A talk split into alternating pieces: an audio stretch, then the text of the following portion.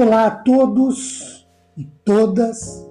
Mais uma vez é uma grande satisfação poder usar aqui este podcast para compartilharmos mais alguns instantes da palavra do Senhor.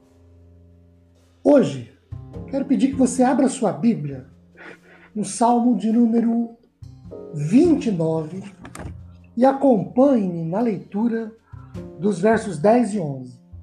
O 10 começa dizendo o seguinte: O Senhor preside aos dilúvios como rei, o Senhor presidirá para sempre. O Senhor dá força ao seu povo, o Senhor abençoa o seu povo com paz. O comentário bíblico Mundo Cristão diz que este salmo de Davi termina mostrando que o poder de Deus não é somente força bruta.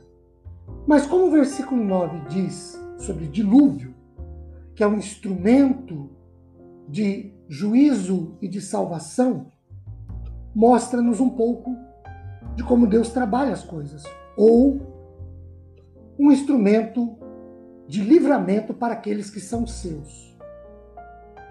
Davi expressa aqui, nestes dois versículos, a ideia de que Deus controla até, até as águas no seu poder destrutivo.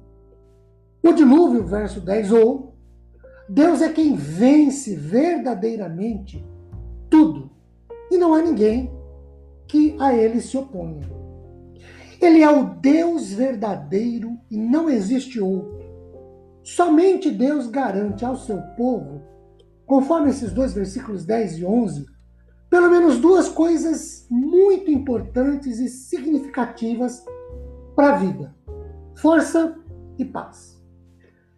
Radmaker, um outro comentarista, fala que a primeira palavra do verso 11, dá, é uma conclamação à adoração.